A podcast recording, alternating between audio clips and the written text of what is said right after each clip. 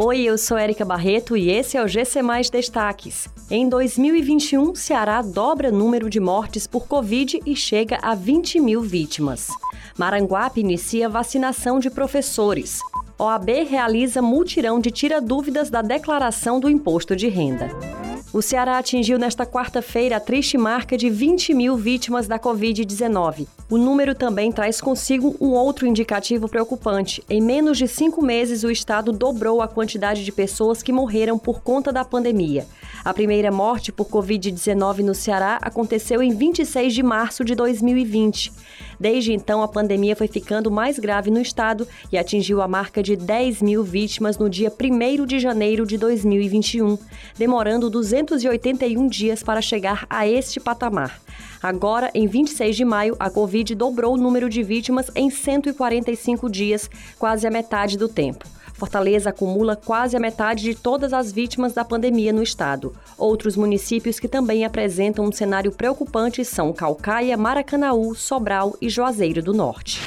A Prefeitura Municipal de Maranguape inicia nesta quinta-feira a imunização dos professores contra a Covid-19. Para ter direito à vacinação, os profissionais deverão receber a confirmação do agendamento pelo site do Saúde Digital, apresentar documento com foto, declaração da escola ou contra-cheque, cartão do SUS e CPF. Um drive-thru foi montado em frente ao Paço Municipal e atenderá entre 15 e 19 horas. Nos distritos, a vacinação ocorrerá nas unidades básicas de saúde saúde de 8 da manhã às 11h30. O município é o primeiro do Ceará a imunizar a categoria.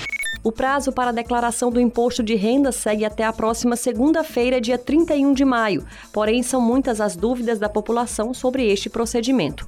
Por isso, a Ordem dos Advogados do Brasil no Ceará, através da Comissão de Direito Tributário, realiza um plantão fiscal do imposto de renda. A ação segue até o domingo. As dúvidas devem ser enviadas por direct para o Instagram da comissão, cdtrib_oabce ou para o e-mail cet@ oabce.org.br. O atendimento acontece entre as 8 e 17 horas. Essas e outras notícias você encontra em gcmais.com.br. Até mais!